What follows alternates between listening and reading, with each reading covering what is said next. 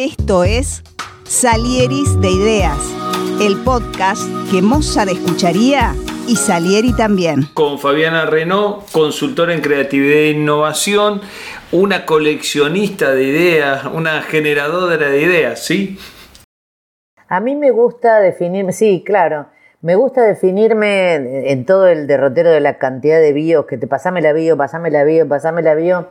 De un tiempo a esta parte, más allá de lo que he hecho académicamente o profesionalmente, que eso cualquiera lo, googlea y lo encuentra por algún lado, me gusta definirme por lo que soy y puedo llegar a ser ahora, ¿no? En el aquí y el ahora y, el, y en el futuro. Me defino como inspiradora serial, creativa compulsiva y coleccionista de ideas, porque soy coleccionista de ideas y porque ese es el nombre de mi charla TED. Y para mí, em, en su momento, dar la charla TED, que fue hace un par de años, fue como la quiropraxia de mi vida, o sea, me ordenó. ¿Viste cuando vas a quiropráctica y te hace crack, crack, crack, crack, crack, crack, crack? ¡Pum! Se me ordenó, se me ordenaron los pensamientos, las prioridades. Lo bueno es que llegando a los 60 se me va ordenando, estoy todavía a tiempo, ¿no? Bien, bien, siempre, siempre hay tiempo. Bueno, vamos con la primera pregunta de este podcast, que es eh, si por un momento aceptamos que todos fuimos o somos salieris de alguien, aquella mítica figura que le robaba, celaba las ideas a Mozart, ¿quiénes fueron tus Mozart? ¿Quiénes fueron mis Mozart? He tenido varios, he tenido varios, he tenido... Eh, en, el mundo de, la creatividad publicitaria, si se quiere, que es de donde empiezo a vincularme con el mundo de las ideas, eh, he tenido como eh, mis Mozarts han sido Gabriel Dreyfus, Hernán Ponce, Fernando Vega Olmos. Eh, en el mundo de la, academia, de lo que es mi, mi versión como educadora, que es algo que me ocupa realmente soy como un yin ¿no? Una parte es la parte que tiene que ver con la creatividad y la innovación, que inclusive lo hago para empresas y demás, y la otra mitad es lo que hago en el ámbito académico y educativo. Mi gran musa fue Jorge Vidal, que fue, mm, fue la primera persona que me hizo ver que tenía talento para eso, ¿no? Así como Dreyfus me hizo ver que yo tenía talento para las ideas publicitarias, Jorge Vidal era el dueño de la Escuelita de Creativos, que era una institución que en su momento fue así como la, la más disruptiva en lo que fue formación de, mentes creativas, ¿no?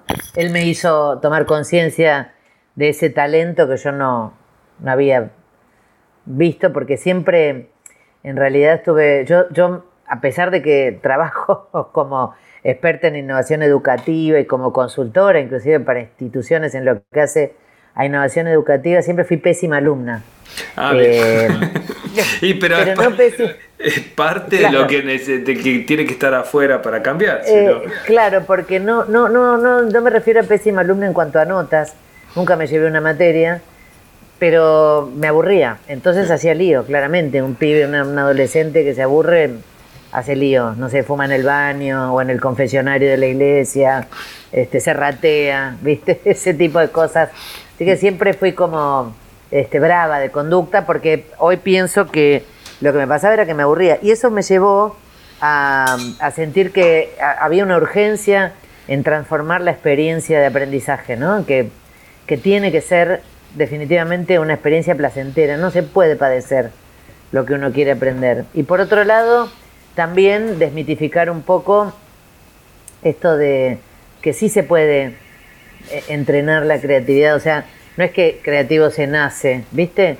Sino que este, te, haces, te formas, lo aprendes. Genial, genial. Y vamos adelantando preguntas. ¿Cuál es el entorno que a vos pensás que genera esta, esta creatividad o que fomenta la creatividad? Eh, ¿Te referís para mí o cuál creo que es el mejor entorno en general? En general, en general, sí. Eh, yo creo que en general el mejor entorno es el entorno, bueno, desde luego bello físicamente. En, estos días estoy trabajando en un proyecto eh, con una colega Clemencia Silveira sobre el Club de la Conversación y decidimos que íbamos a, trabajar el proyecto en un coworking. ¿no? Entonces nos sponsorea Hit Cowork, este es el momento de agradecimiento, Y realmente trabajar en ese espacio es maravilloso. O sea, realmente el espacio, la belleza del espacio condiciona. Eh, la, por ejemplo, yo me pongo perfume aunque no vaya a salir y sobre todo me pongo perfume si tengo que pensar.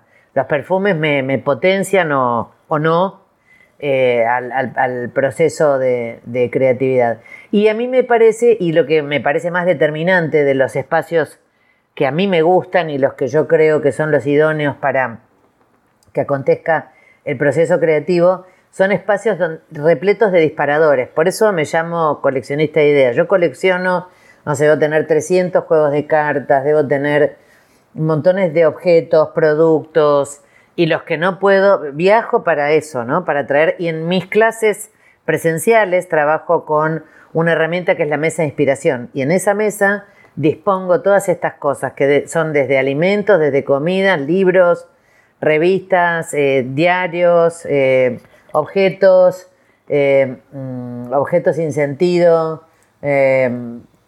mapas, amo los mapas.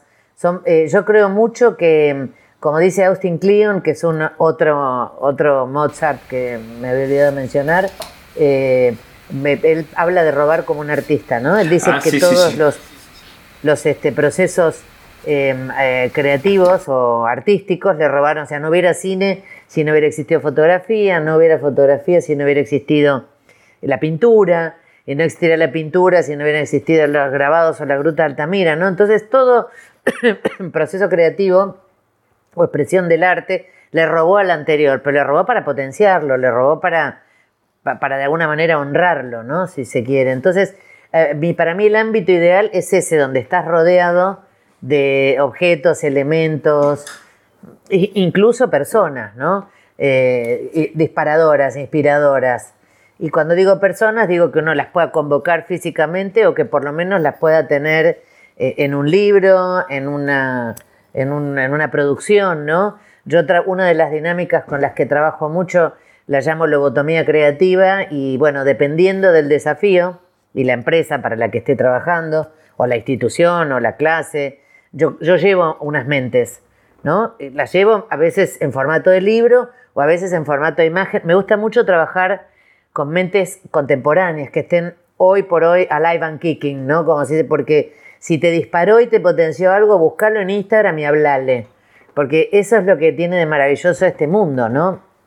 Donde esa gente que me vuela la cabeza. Yo he hablado con Austin Kleon, como he, he hablado otro, otro Mozart que me mata es este, mm, este, este tipo de la charla TED, Ken Robinson, el que ah, dio una charla TED, que es la que tiene más millones de vistas, que es Matan...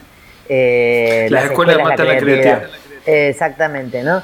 Entonces, bueno, los convoco, los traigo y así he hablado con él. Ahora ya está en el cielo, no nos puede acompañar más, pero me resulta muy rico dentro del proceso creativo poder interactuar con esa mente eh, que me dispara, ¿no? Eh, entonces, bueno, trato de rastrear mentes que ahora estén en el ejercicio de, su profesión, de su gestión, y, son seres humanos, ¿viste? Y te responden, porque les resulta sorprendente también que alguien así, un, un NN, va y le dice, che, ¿qué tal? ¿Sabes que me encantás? ¿Cómo haces para pensar, no? Y hago ese tipo de cosas. Eh, genial. Entonces, ese es como mi entorno ideal. Perfecto. ¿Y vos, para inspirarte vos, para desbloquearte vos, qué haces? Qué buena pregunta. ¿Qué hago? Em, bueno, siempre mi proceso de inspiración comienza con una herramienta que me traigo de la, de la publicidad y si se quiere del planning, no necesariamente de la creatividad publicitaria, que es el desk research. Eh, un desk research es hacer una investigación de escritorio. Entonces googleo. Pero lo, primero que hago es googlear en imágenes, o sea, no, no googleo Suponte que tengo que hacer una, eh, un taller de innovación abierta. Bueno, voy a Google, pongo innovación abierta, pero voy a imágenes. No es que quiera tanto datos, ¿viste? Quiero estas imágenes. Y las imágenes me van llevando y voy armando toda esa conexión neuronal. Después tengo muchísimos eh, libros. Yo viajo para traerme cosas. Esta es la realidad. La gente me dice, ay, pero libros, comprátelos por Amazon. No, yo no puedo comprar un libro que no lo toqué y que no lo olí. Que no lo vi. En ese sentido soy analógica todavía. Después puede ser que eh, que te lea libros eh, de manera digital o que cuando viajo uso Kindle, qué sé yo, ¿viste? Pero eh, entonces mi, mi inspiración es eso, primero esa investigación, esa curiosidad, eh, así casi despojada de, de- objetivos, de requisitos, y sumamente intuitiva y deliberada, que va yendo por un camino X. Eh, eh, y después le voy a preguntar a otras ideas que me den inspiración, ¿no?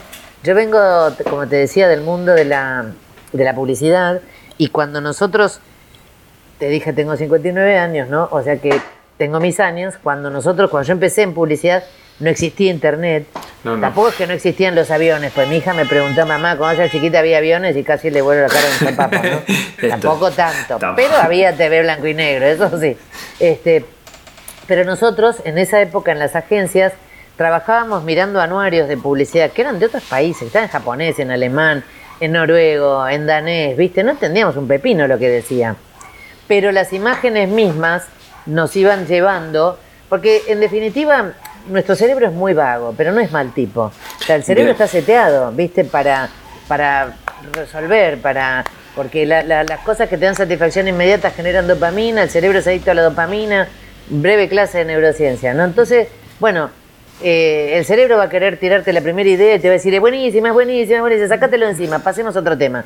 Lo que mm, el proceso creativo pide es que no, no demos el bife vuelta y vuelta, ¿viste? Sino que el bife tiene que ir a fuego lento y que recién cuando lo das vuelta le agregas otros condimentos y que recién hacia el final ves si le agregas una salsa o cuál sería la guarnición, ¿no? Entonces eh, hay que hackear esa pereza de nuestro cerebro. Entonces a mí trabajar mucho con objetos, con, con casos. Yo colecciono, como eso que digo, coleccionista de artistas. Yo, por ejemplo, he descubierto, después de- de- del divorcio, la mejor idea que se me ocurrió este, fue usar Padlet. Yo uso una aplicación que se llama Padlet. Es como una soga de colgar la ropa, claro, donde vos, te- te- esa, la aplicación te va tirando un link y, y entonces en ese link yo trabajo mis clases, mis investigaciones, los contenidos para una conferencia, eh, la- la- el desk para algún proyecto y tengo todo en un dashboard, viste, como que te, te va, te tiene todo. Yo soy muy desordenada como, como buena creativa. Yo creo que la primera sospecha de alguien que no va a poder tener mucha neuroplasticidad es si es demasiado ordenado, porque los demás, esta es mi hipótesis, ¿eh? así como creo que las mujeres divorciadas no, no le hacemos caso al GPS, Eh, eh, porque no queremos nadie que nos diga más por dónde tenemos que ir. Viste que los hombres son los dueños de las rutas, ¿no? No, agarrar Eh, por sí, acá, sí, por allá. Bueno, este, entonces, bueno, ese es como. Me, me gustó, formato, lo de- digamos. me- a mí me encanta creatividad. De hecho, llegamos a todo esto por nuestra común amiga Ale Álvarez. Eh, Genia. una genia total. Y, pero me das mucha esperanza. Para mí me encantan las cosas creativas, a pesar que estoy de contador. Eh. Y siempre Yo, soy mirá, un desastre en, el escritorio. Un desastre. Una de las personas más creativas que conozco es mi contadora, ¿eh? Muy Warning. bien. Muy bien. Muy bien. Warning, que yo todavía no soy responsable inscripto. Muy Y bien. eso es obra de una tremenda creatividad de mi contadora. Exacto, exacto, exacto. Y lo mismo, lo mismo los ingenieros. O sea que yo trabajo mucho en todo lo que es In Company para empresas como PAE, Tenaris, ¿viste? ¿Qué sé yo? Tecnología. Sí, sí, sí. Petróleo. Entonces te dicen, no, nosotros no somos creativos porque somos ingenieros. Las tarlipes, yo digo, un tipo que puede hacer un puente o un edificio y que no se caiga nadie, a mí no me eleva ni un panqueque, ¿me entendés? Y se me destroza. O sea, Sí, sí, es sí. creativo el ingeniero. Lo que pasa es que, bueno, no pusimos a ese ingeniero a resolver un desafío creativo, lo ponemos a hacer un puente, que es mucho más tremendo, ¿no? Exacto, yo creo que ahí la- las tareas te, te moldean un montón. Yo, entonces estás acostumbrado a que te que seguir las instrucciones. O sea, después para sacar ese, ese mindset. Pero ponele, ¿qué hacemos los creativos? Nunca miramos el manual de uso, nunca. Bien, bien, Eh, ¿Por qué no te fijaste? Entonces Che, estoy ahí, ¿eh? Estoy ahí, Claro, yo, por ejemplo, miro o sea, tengo cuando ya no auto- anda. Claro, auto que me compré hace dos años, cero kilómetros, ¿no? Aparece un iconito, ¿qué es lo que hace cualquier persona razonable? Bueno, va al manual, Se fija. ¿no? No, yo le puedo preguntar a 25 colegas, puedo parar a alguien en el semáforo, pero no me preguntes, pa- para empezar no sé ni dónde mierda está el manual de instrucciones, o sea que ya de por sí este, desestimo que me pueda dar alguna respuesta desde el momento cero, ¿viste? Pero bueno, eso te hace también investigar y muchas veces, eh, viste que, bueno, todos lo hablan, el caso 3M, no el post-it. ¿De dónde sale? De un error, de un pegamento que no pegaba del todo bien. Y bueno, muchos grandes hallazgos fueron producto del error. Y producto de no ir con certezas, no. El pegamento se hace de tal y tal manera, tantos grados, con tanta densidad. Y, viste, nos hubiéramos perdido el post-it si las cosas se hicieran siempre como se debe. Exacto, exacto. Yo creo que sí, está la vieja frase eh, atribuida a Einstein que sé que locura es hacer lo mismo y esperar un resultado eh, contrario. O sea, claro, exacto, exacto. Eh, ¿Vos cómo elegís, Fabi, a tus colaboradores? ¿Cómo armas el Dream Team de Fabi? Mira, el Dream Team, primero es piel. O sea, difícilmente, por más que hay gente que me parece tremenda, pero que no podría estar 10 minutos haciendo. Claro, entonces primero tiene, hay una cosa visceral, de piel, de que, viste, pegas onda, que el otro entiende tus chistes y a vos te causan gracia los del otro. Ahí ya hay una alcoyana, ¿no? Después hay una cuestión también, eh, yo valoro muchísimo y soy, escorpiana con ascendente en Pisces y tengo una cosa con la ética, la traición, los, valores, el, el respeto, ¿viste? Entonces elijo a mis colaboradores también por su historial crediticio. O sea, no, no por si le debe o no al banco, sino por, eh, viste, si algo me da la presunción de que esa persona, y de hecho las intuiciones no me han fallado, y he tenido situaciones feas de colegas que, porque yo soy, yo te entrego todo, ¿me Te doy mis passwords, te, digo, necesitas, yo, viste, compro el auto y hago cinco cédulas verdes, que fulano lo podrá manejar, se lo hacemos. Yo soy sumamente desprendida y confiada, pero, pero, pero, eh, pero estoy muy atenta al, a, la, a, la, falta de ética y no, y soy, y no te lo perdono. ¿no? Me ha pasado y que después me sentaran y me dijeran, no, mirá, discúlpame, yo no tuve la intención. Bueno, lo lamento. ¿Viste? ahí no tengo la parte de los valores, de la ética. O sea, este cliente es mío.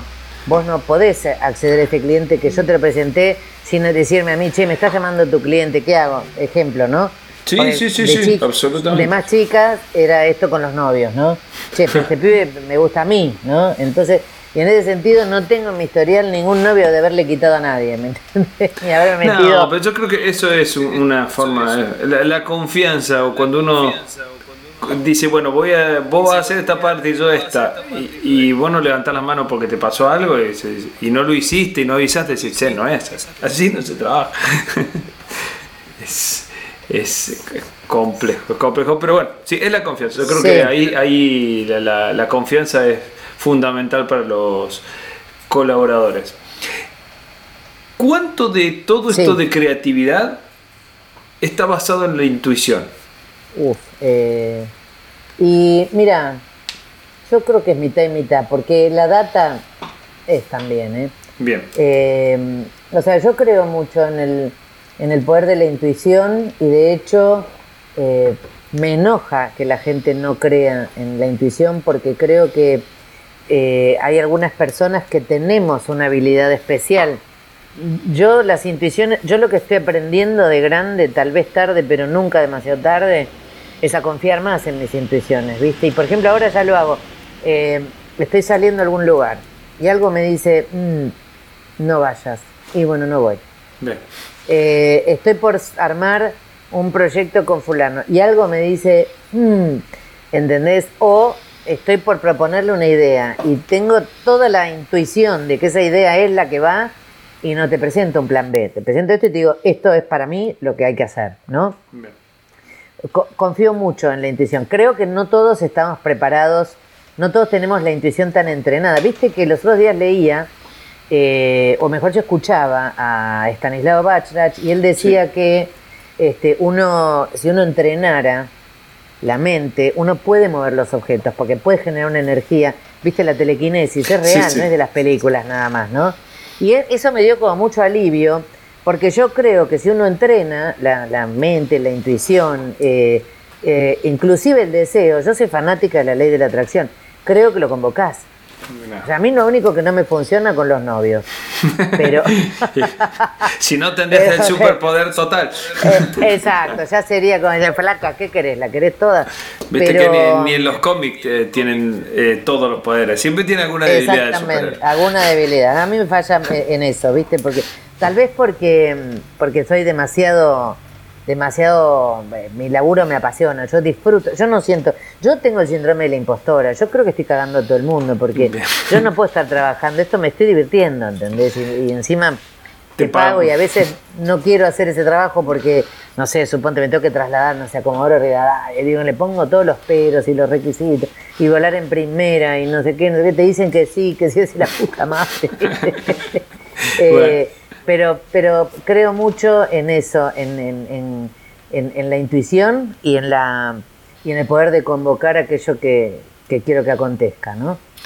Genial. Vamos con la, Estamos acotados hoy de tiempo, pues estás a las corridas, así que vamos con la, parte de recomendaciones y antes la pregunta Cholula de ¿con qué persona del mundo actual viva te tomarías un café? Te conseguimos a cualquiera del mundo actual viva, me tomaría un café. 20 minutos. Eh, eh, me gustaría mucho tomar un café con Kerry Smith. Es una autora. Sí. Kerry Smith. Me, me parece que es canadiense ella, no te lo podría asegurar. Con ella me gustaría mucho. Eh, ¿Con quién más me gusta? Me hubiera gustado muchísimo con Ken Robinson, de hecho me, me, me ganó de mano, se fue. Sí, sí, sí. El, año pasado fue lo de Ken Robinson, sí. sí me En pandemia, me parece que en, pandemia, el primer año de pandemia, sí. Este. Y. Destrozo este diario, Kerry Smith. Ahí acá estoy buscando. Esa, ella es la que, que tiene un montón de obras. La más famosa es esa, Destroza este diario, pero tiene otra obra, Caos, La Sociedad Errante, tiene también algún material. Pero todos sus libros son interactivos. Ahora está muy eh, muy parafraseados, hay muchos autores que han hecho, pero ella fue la que abrió esta cosa de escribir el libro, de hackear este, ah, el, el, statu quo de alguna manera, ¿no? Eh, bueno, también de con este artista Le Parc, con ese me encantaría, eh, me encantaría tomarme un café creo que es una mujer, la directora del Guggenheim, no, estoy muy clara quién será ahora, pero es un museo que amo, que me vuelve loca. Ah, mira que he recorrido eh, miles del miles no, pero muchos, y el Guggenheim me falta. Es, claro, en el Guggenheim es tremendo. Me tomaría un café, pero es un personaje, no sé si en la realidad, con Rita, la actriz de, de la serie Rita, y con el actor de Merlí, que encima lo vi personalmente y está más bueno que comer pollo con la mano. Así que con el catalán ese, pero un, café y una copa de vino y, bueno, y, así. No sé si es casado el hombre, si fuera casado lo respetaría porque no me gusta hacer esas cosas, pero este, esos serían así como las personas que me gustaría. ¿qué, eh, ¿Qué ideas te parece que la van a romper en los próximos 10 o 20 años? Qué ideas la van a romper. Mira, lo que te puedo decir es que seguro no es para el lado de la tecnología. Yo creo que la tecnología ya va a ser un, viste, es como el aire. Yo te pregunto, che, ¿está bueno el aire? Y vos me decís, Fabiana, qué sé yo, el aire existe y si no respiro me muero. Nunca me puse a pensar, viste. La tecnología es algo más, algo que es como, no sé, el color, el sabor, la tecnología. Ya está, ya vino para quedarse, ya no podemos concebir este, Vivir pero a mí me parece que lo que lo que va a... Eh, eh, y de hecho tengo eh, contenidos desarrollados y una formación y, conferencias dictadas, y que ya es la innovación humana, ¿viste? Es lo que lo, humano, esa, las ideas que tengan que ver con lo humano y te duplico la apuesta y que tengan que ver con la bondad y con la compasión. Me parece que eso va a ser lo más disruptivo. La gente que pueda, o sea, que cambiemos el paradigma, que hagamos las cosas por el bien y después devenga el dinero, porque como consecuencia lógica, cuando uno hace el bien, eh, tiene que poder tener para comer. Bien, exacto. Me gustaría que así fuera el futuro que venga. Genial. Bueno, te voy a aprovechar en los últimos minutos que nos quedan para que nos recomiendes cosas de creatividad o de lo que se te ocurra. Libros, pelis, eh, cosas en general. Pero bueno, cosas para mirar, para ver, para inspirarse. Así que Mirá, esto es como el, justo- el- el viejo feliz domingo de sin repetir y sin soplar. Y sin soplar, mira, eh, todo lo que tiene que ver con el visual thinking me encanta, es algo de lo que te digo, las cosas que me tienen Sí, sí, trastornada sí. en este último tiempo. Perfecto, Que acá perfecto. tengo el libro de Wilhelmina mm, Brand, que es una holandesa tremenda, que es como la madre del visual thinking o pensamiento visual. Eh, soy fanática del manual thinking, que es una herramienta desarrollada por un, un sueco y un catalán que tienen base en Barcelona, que me parece tremenda. Este, toda la obra, obviamente, como te dije, de Kerry Smith me mata. Eh, le recomiendo a la gente que tenga juegos y que juegue. Que tenga Bien. muchos juegos, ¿viste? Ahora, otro libro que me compré en estos días, Un Mundo Inmenso, Explicaciones de Lugares Inexplicables, me mató.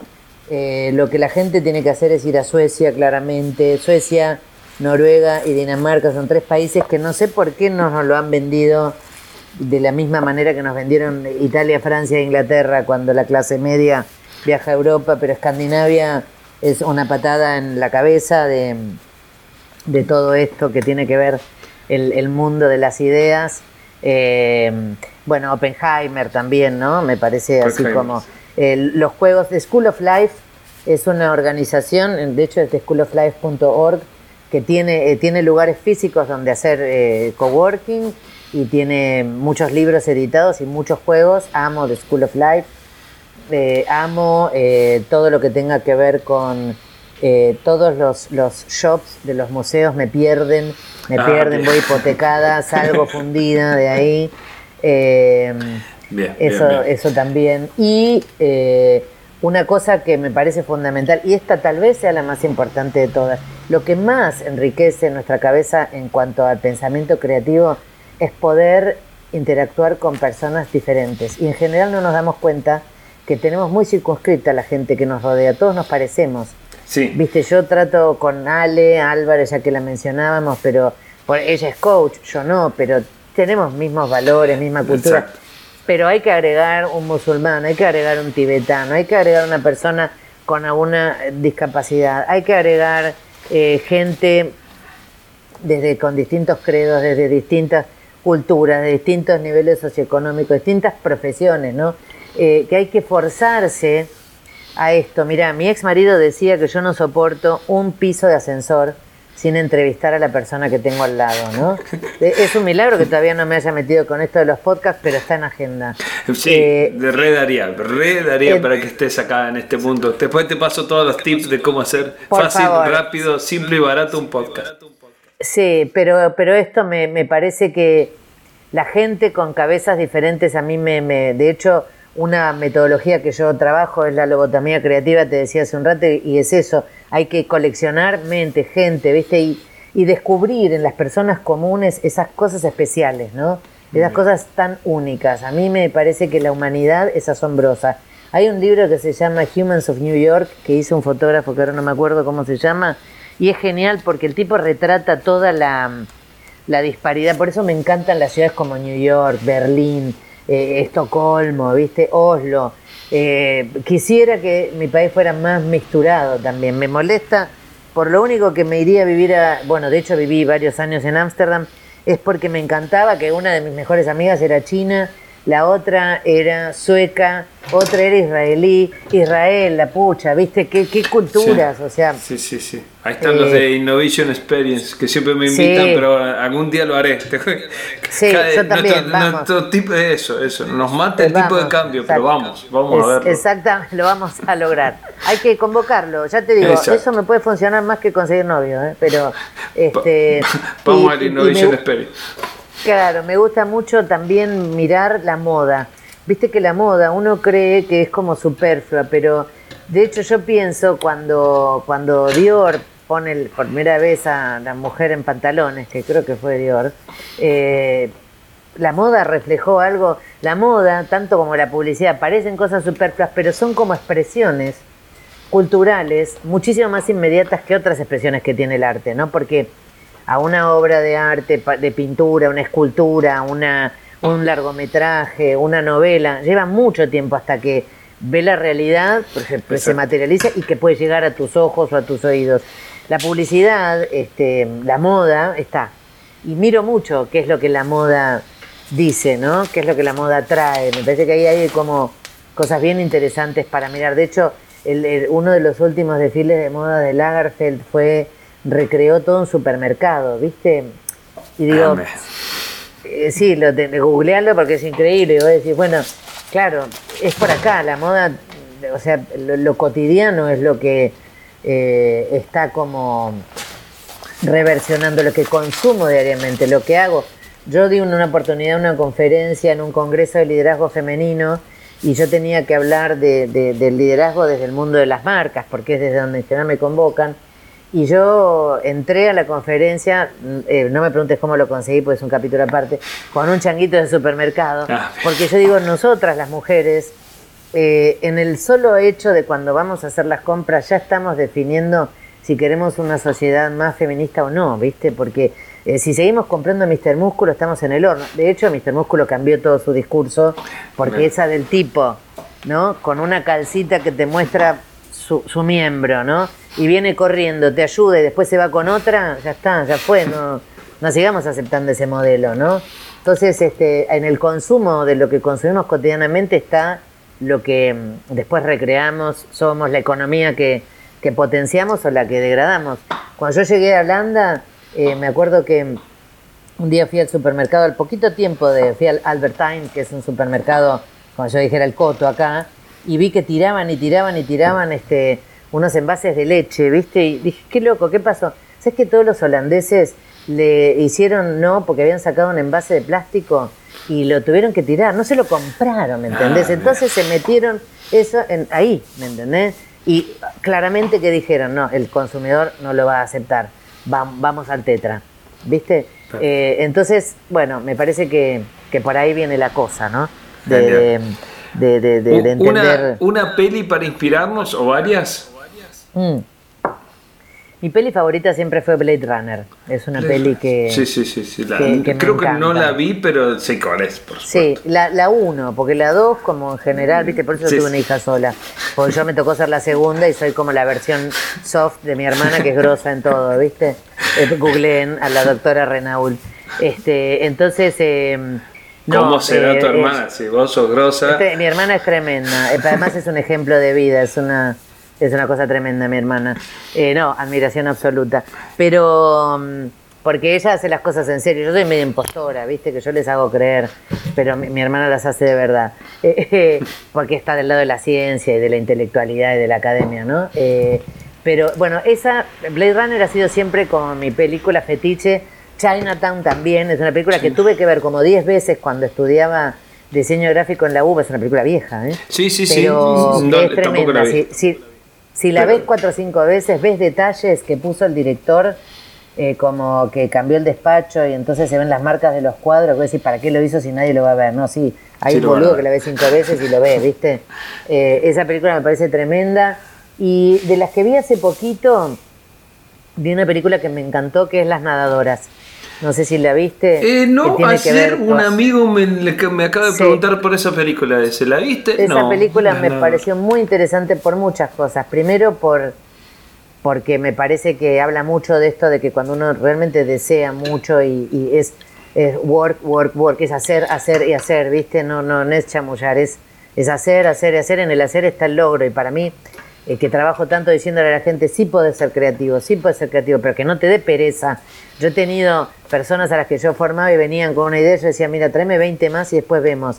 No es de mala persona que te lo digo, es porque la primera idea nunca es buena, ¿viste? Es como, eh, viste que para eh, hacerte el análisis de orina te dicen, el primer chorrito, lárguelo, después se queda con el otro, bueno, lo mismo, ¿me entiendes? Como, este, es como en, en ese sentido. Las nadadoras me pareció eso y además que trae justamente un caso que yo en su momento lo tomé mucho en mis eh, conferencias de, inspiración, que es el hecho de la bandera de los refugiados, cuando empezó toda la movida, va, cuando fue más visible, ¿no? cuando empezó la movida de los refugiados, este, hubo un diseñador que dijo, eh, pongámosle bandera, porque es una nacional, ¿qué, ¿qué, nacionalidad tenés refugiado? Pues ya no sos más sirios, ya no sos más, viste, sos un refugiado. Y entonces ahí eso también se trata en la película y una cuestión de, valores y bueno, y porque son dos mujeres las protagonistas que me parecen muy... Me encantó esa película. ah, eh, es de dos es- chicas, me parece que vi el, el tráiler. Claro, de la chica sí, que de quiere dos. entrenar, o algo así. Sí, Ah, sé, nadadoras, está. Ahora lo voy a buscar, ahora ya y, sé que, cuál es. y que esa vocación la salva. Bien. Esa vocación les permite salvarse de, De todo el- de lo que era seguir viviendo en, en- Siria, ¿viste? Como, bueno, Eh, eh, Te, esa es como te pido dos recomendaciones más. Una novela eh, y una canción o autor o música que yo Ah, siempre sí. pongo el video. La novela. Sí. eh, no sé si es, es una el coronel no tiene quien le escriba, es una Sí, novela. Y Rayuela, son mis dos, así, Ah, las he bien. leído, inclusive en varios idiomas. Eh, eh, eh, las he leído en inglés y también en holandés, y que yo soy como medio fanática de esas dos obras. Y, de- y Eh, del inmensísimo y- Julio Cortés. Sí, terme- tremendo. Eh, y de la canción Leonard Cohen, que es otro con quien me hubiera tomado un café, pero se nos fue el año pasado, y la canción es Susan. Susan. Susan takes you down all the way to the river. And she gives you tea and oranges that come all the way from China. And you know that she's half crazy, but you love the perfect body, bla, bla, bla. Es amo esa canción. Ah, Claro. esa y, y otra de Al Rock que también amo Al Rock, que es este Ain't Not Sunshine When She's Gone. No, no, hay, no hay amanecer cuando ella se ha ido, ¿no? Eh, hermosa canción de amor. Esas son mis- Perfecto, perfecto. Las pondremos, las pondremos en el post de la página para. Bueno, Dale. genial Perfecto. este, este Bueno. eh, micro capítulo, pero súper interesante. Seguramente vamos a coordinar y vamos a hacer otro capítulo más para Cuando ampliar. quieras. Para ampliar más. Quieras. Sé que andás a, a mil. Estuvimos todo 2022 contactando y el Todo un 2023. año. Por eso, mira, recién estaba cuando, cuando me saludaste por fin de año y que yo te dije, te volví a mirar y dije, Dios mío, este tipo lo dejé clavado todo el año. Estaba mi hija al lado y escuchó que yo te decía, te prometo que la semana que viene hacemos el podcast. Y recién pasó por acá que le pedí los auriculares y me dice, es el pie del podcast buenísimo. Me dice, estábamos todos pendientes. Porque yo, si algo detesto, es como dicen los pies ahora el ghosting, ¿viste? O sea, desaparecer, hacerme la linda. ¿Qué, quién carajo me creo que soy? Que no te puedo dar una hora de mi tiempo, ¿me entendés? Y realmente no es de, de, de- de hacerme la linda, sino que, bueno, ¿viste? Pa- no, no, Eh, las agendas son una locura. Las agendas Las son una- agendas, y yo este año también hice todo un cambio de mi vida. Y dentro de ese cambio, tarde aprendí, pero creo que nunca es tarde cuando la dicha es buena. Eh, me he preservado las mañanas para no. Entonces ya se me cortó la mitad del tiempo. Sí, sí, yo en las mañanas solamente meto cosas adentro, no afuera. ¿Entendés? Bien. No tengo reuniones, no tengo. eh, esto para que veas que es tremendamente excepcional. Eh, Muy bien, muy Entonces, bien. bueno, eso me acortó el tiempo disponible, pero ha sido en función de. Yo nunca más usé despertador. O Bien. sea, nunca más. Me despierto cuando se me. Ca- cuando calidad estoy de vida, calidad de vida. Sí, Como sí, sí, En holandés hay un término que es outslappen, ¿no? Que es como que cuando se te acaba el sueño. Y así es, a veces se me acaba el sueño a las 6 horas y otras veces duermo 10. Pero la calidad de vida de saber que cuando te levantás estás despierta es maravilloso. Genial, genial. Bueno, Fabi, mil, mil gracias. Publicaremos y haremos todo lo del podcast. Muchas gracias por estar y no- No, nos vemos la próxima. Dale, genial. Buenísimo. Abrazo y gracias por tu paciencia. Muchas gracias por estar y no- No, nos vemos a la próxima. Dale, genial. Buenísimo. Abrazo y gracias por tu paciencia.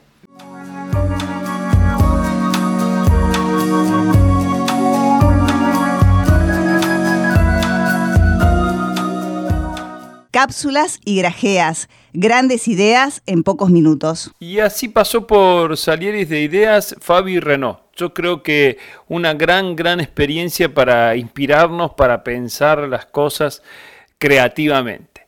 Y en esto eh, ampliamos la recomendación del otro día con un super curso sobre AppSheets. Es una especie de plataforma o una plataforma donde creamos aplicaciones a partir de hojas de Excel online, de las de Google.